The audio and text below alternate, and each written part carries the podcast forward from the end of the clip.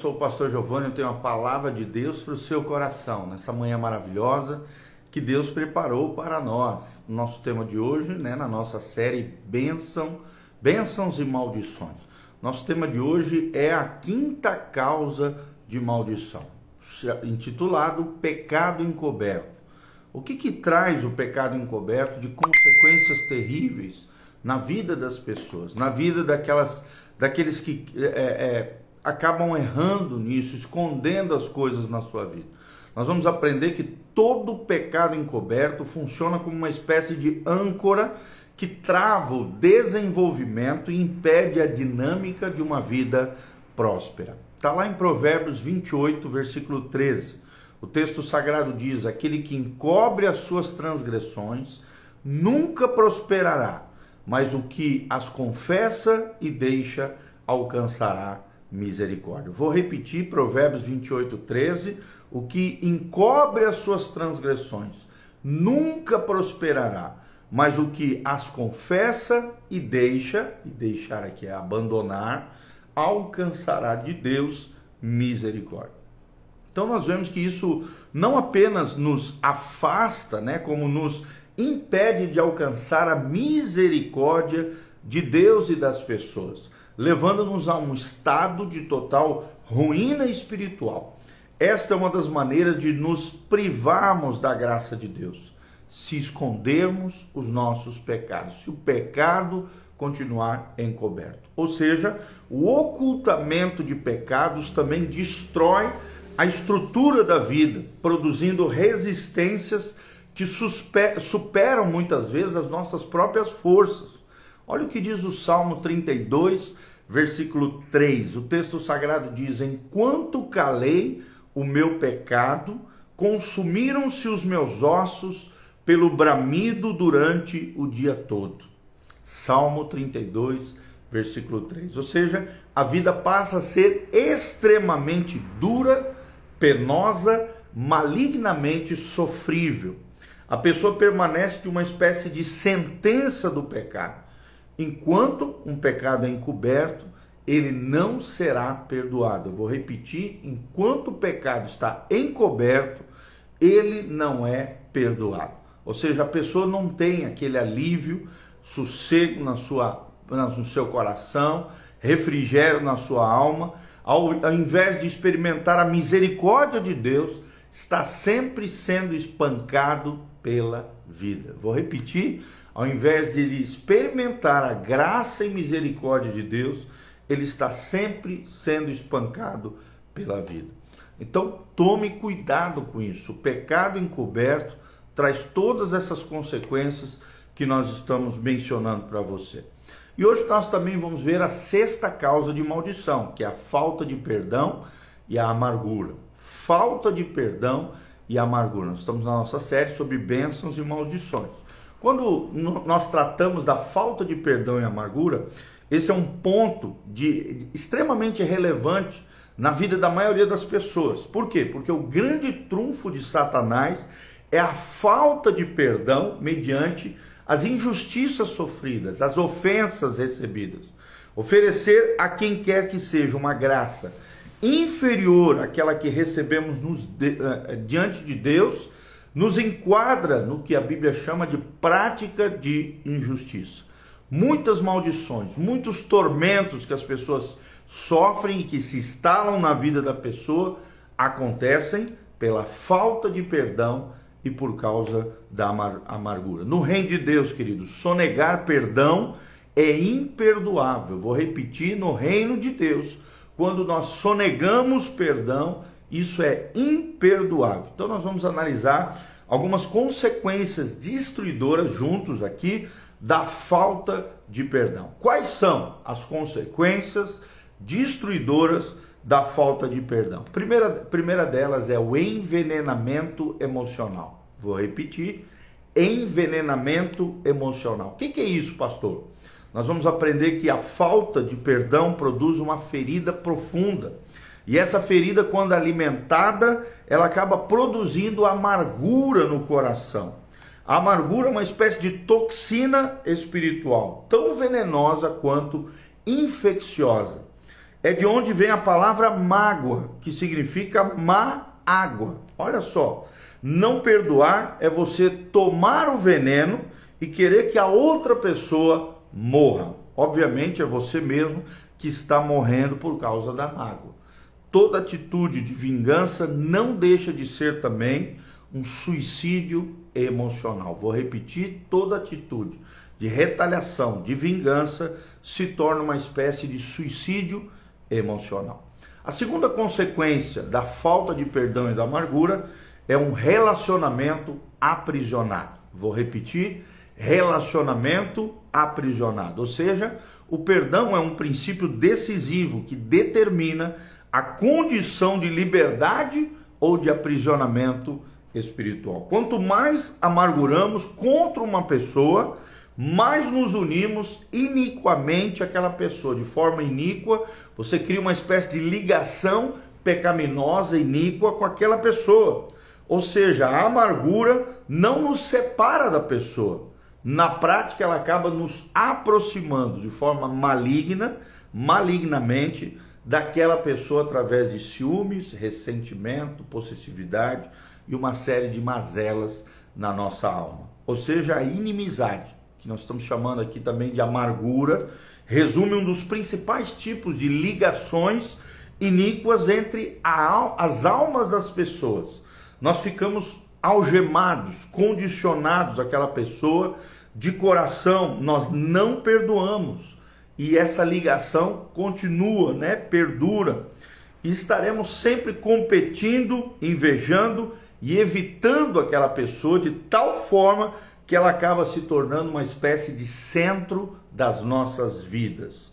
E tudo que fazemos ou deixamos de fazer gira em torno dessa pessoa que nós estamos odiando com amargura ou com falta de perdão.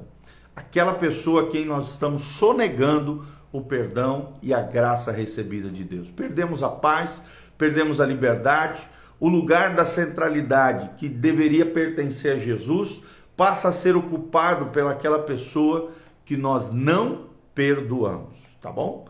Terceira consequência da falta de perdão e da amargura é que nós não seremos perdoados. Acaba gerando apostasia. E a apostasia, nós sabemos, é a, o abandono, a, a, a morte espiritual com relação à fé. É o que diz Mateus 6, 14 a 15.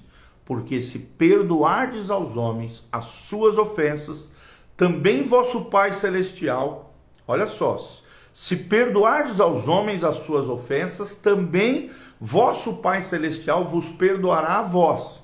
Se, porém, preste atenção, se, porém, não perdoardes aos homens tampouco vosso Pai perdoará as vossas ofensas. Mateus 6, 14 a 15. Esse é um texto muito sério, que precisa ser levado muito a sério na nossa vida. O que Jesus está dizendo é que a falta de perdão é inseparável da apostasia. E como eu já falei, apostasia é abandono da fé. Nós temos aqui uma linha de ação que não pode ser ignorada. Não perdoar nos leva a uma situação crônica de desgraça, de condenação e, consequentemente, pode levar a pessoa à apostasia. A apostasia é uma porta aberta para desestruturação espiritual, moral e social na vida da pessoa. Esse é o famoso ciclo da desgraça.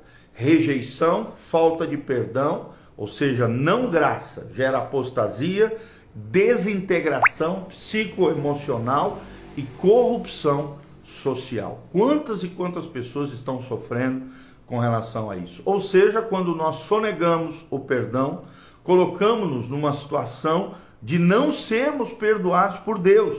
Isso compromete a própria salvação da nossa alma. Biblicamente, a nossa salvação estava condicionada a alguns fatores e o perdão é um dos mais importantes. Ou seja, se não podemos conviver com uma pessoa aqui na terra, muito menos vamos para o céu. Porque e jamais conviver com aquela pessoa lá no céu. Então é muito interessante notar que o principal motivo que leva muitas pessoas a se afastarem de Deus e se apostatarem da fé, fundamentalmente, gerando nas pessoas decepção e amargura, Por quê? Porque infelizmente a Bíblia diz lá em Hebreus, a amargura nos priva da graça de Deus. E principalmente por conta disso, existe uma quantidade de pessoas apóstatas que abandonaram o evangelho e a fé.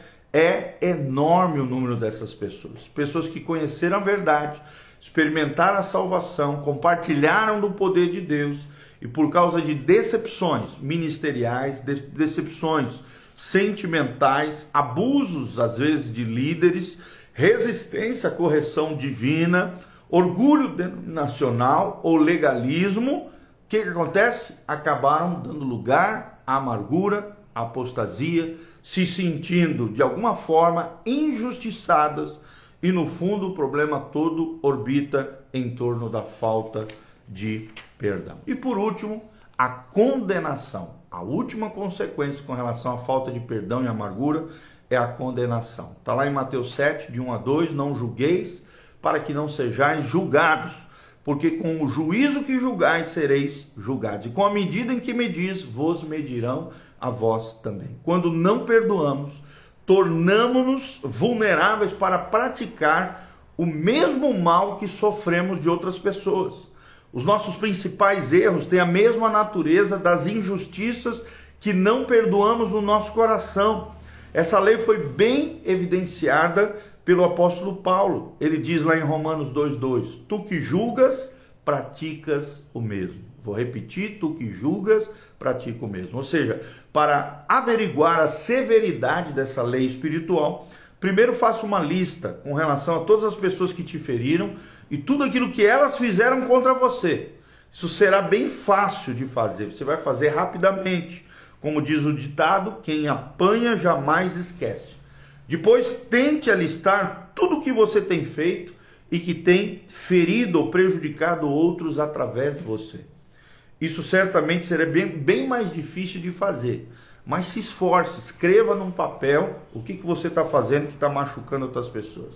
De repente você vai descobrir que as duas listas coincidem, coincidem. Aquilo que fizeram com você e aquilo que você está fazendo com as, com as outras pessoas. As suas agressões estão ligadas com as injustiças que você sofreu.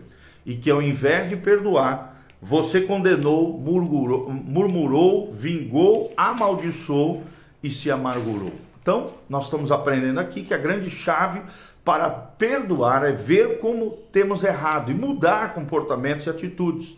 Não existe, amados, a verdadeira santidade sem um verdadeiro comprometimento com a prática do perdão. Quanto mais perdoamos, menos pecamos. Vou repetir: quanto mais perdoamos, menos pecamos.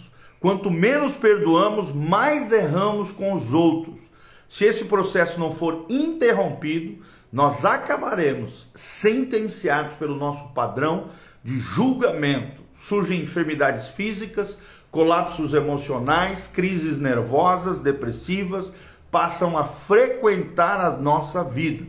Por quê? Porque a falta de perdão nos transfere da cadeira de juiz para o banco dos réus, onde acabamos condenados, aprisionados, penalizados, torturados e atormentados por espíritos malignos, por pessoas e situações malignas na nossa trajetória. Então, aprenda isso. Amargura e rebelião podem ser definidas como atestado do fracasso mediante rejeições e injustiças sofridas. Resumindo tudo que nós falamos, toda escolha baseada nessas atitudes vão impor um quadro de enfermidade, sofrimento emocional, perturbação tem, é, é, temperamental, colapsos nervosos e psíquicos, opressão espiritual e até mesmo tortura causados por espíritos demoníacos. Leia lá em Mateus 18, a partir do versículo 22, você vai entender isso que nós estamos falando.